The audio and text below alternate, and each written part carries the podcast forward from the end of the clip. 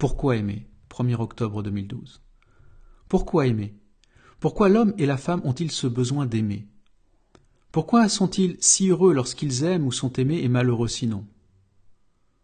Voilà un concept universel bien étrange, l'amour. D'où vient-il? Les premiers hommes ont-ils inventé l'amour et celui-ci est transmis depuis? Ah, c'est un principe de la nature, dites-vous. C'est bien ce que je dis, un principe universel. Quelle chose étrange. Imaginez que tous les hommes et les femmes de ce monde sentent qu'ils sont aimés et qu'ils le seront toujours et à chaque instant. Oui, comme l'amour d'un parent pour ses enfants. Imaginez la paix qui s'emparerait du monde. L'amour est là pour tous.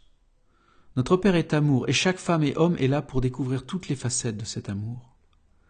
L'acte d'amour est l'instrument qui permet de découvrir et d'apprendre l'amour. Revenir vers notre Père, ce n'est pas suivre ces fous des religions, car celles-ci sont un fléau et une invention horrible de l'humanité. Revenir vers notre Père, c'est revenir vers l'amour. Revenir vers notre Père, ce n'est pas prendre un fusil, mais prendre l'arme la plus puissante de l'univers, l'amour.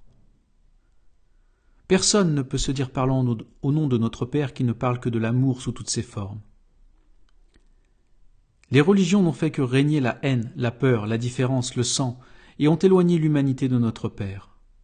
Leur temps est venu. Elles doivent disparaître et disparaîtront.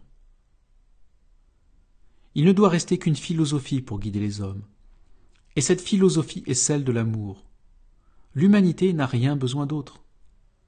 C'est une philosophie de terrain, de la vie, qui s'enseigne et s'applique au quotidien. L'acte d'amour, voilà ce que l'humanité doit pratiquer pour apprendre et enseigner la philosophie de l'amour.